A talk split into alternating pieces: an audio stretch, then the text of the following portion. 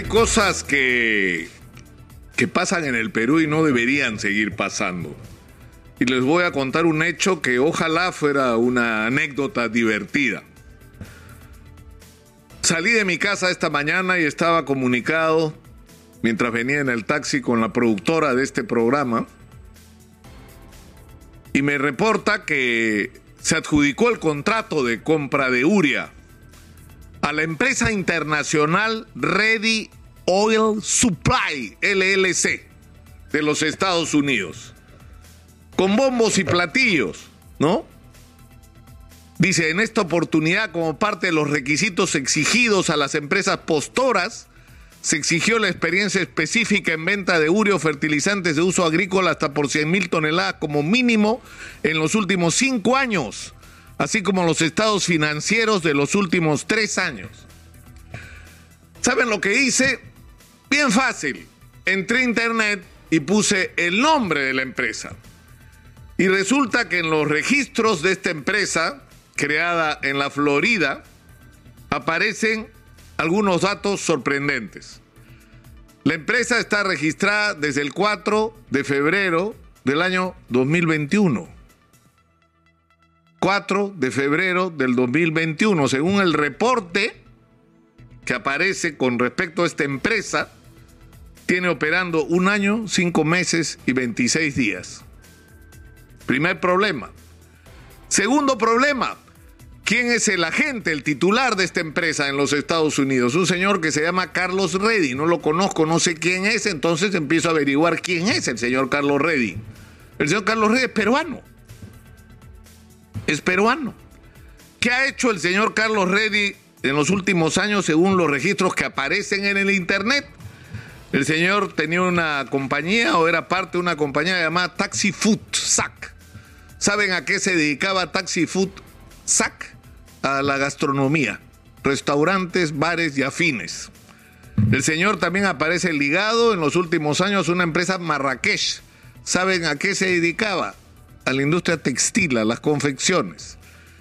Y finalmente aparece ligado también a una empresa que por su nombre se entiende de qué se trata. Concesiones mineras. SAC o algo así. Es decir, según los registros, por lo menos en una primera revisión, que he podido hacer en los últimos 30 minutos, llamando además a dos o tres personas vinculadas al negocio del Perú por décadas. Al señor nadie lo conoce en el negocio de la urea. Entonces, no era que estábamos contratando con los gobiernos, con las empresas. O sea, yo me pregunto, el señor Carlos Reddy, la empresa Reddy Oil Oil Supply, ¿tiene urea? No tiene urea. No tiene. El señor, como los brasileños que ganaron la otra licitación, va a salir a comprar.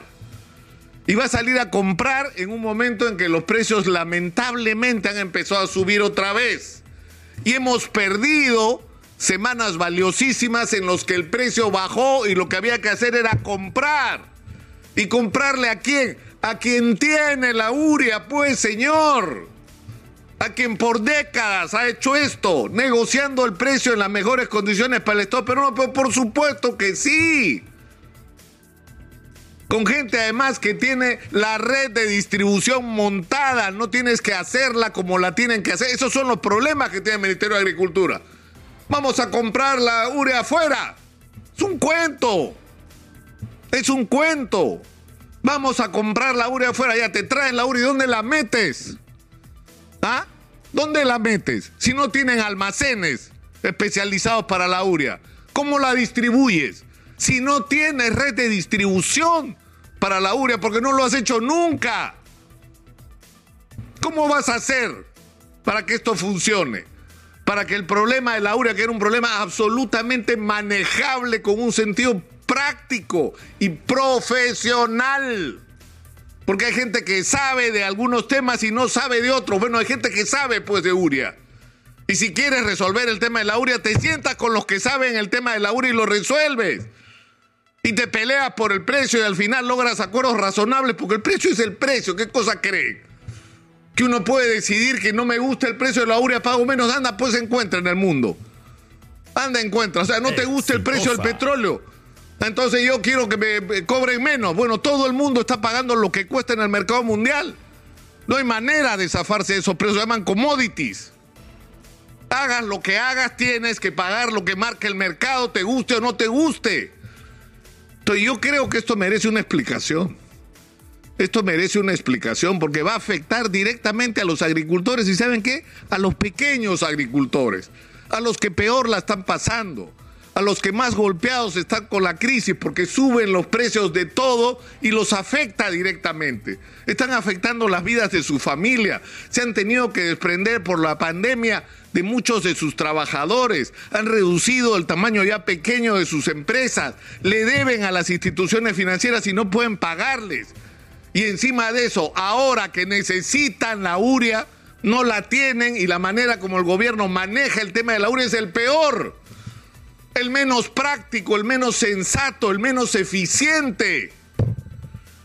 Sinceramente yo creo que tiene que haber una explicación sobre esto, porque se supone que las empresas deberían tener por lo menos cinco años de experiencia. Esta empresa se creó el 2021. El 4 de febrero del 2021 tiene experiencia en la URA. He preguntado a gente que está años en el negocio de la URA. No tienen idea de quién están hablando. No saben quiénes son, no saben quién es. No saben de dónde salieron. No hay registros de su operación en relación al negocio de la URA. O sea, claro, puede ser que tengas una compañía que se dedica a diversos negocios y que puede salir a comprar, por supuesto, como puede salir a comprar desde acá. No necesitabas hacer una licitación internacional para eso.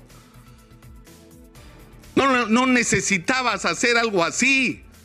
Escuchabas a, la gente con Meagro, que ayer ha reiterado, ¿por qué no hacen una subasta eh, inversa? Es decir, necesito 40 mil toneladas de urea. A ver, ¿quién me la vende al mejor precio y en el menor plazo posible? Y ese gana. Listo, se acabó, resolviste el problema. Pero ¿saben cuál es el tema? Que si no creas todo este sistema, no hay comisiones, pues. No hay comisiones.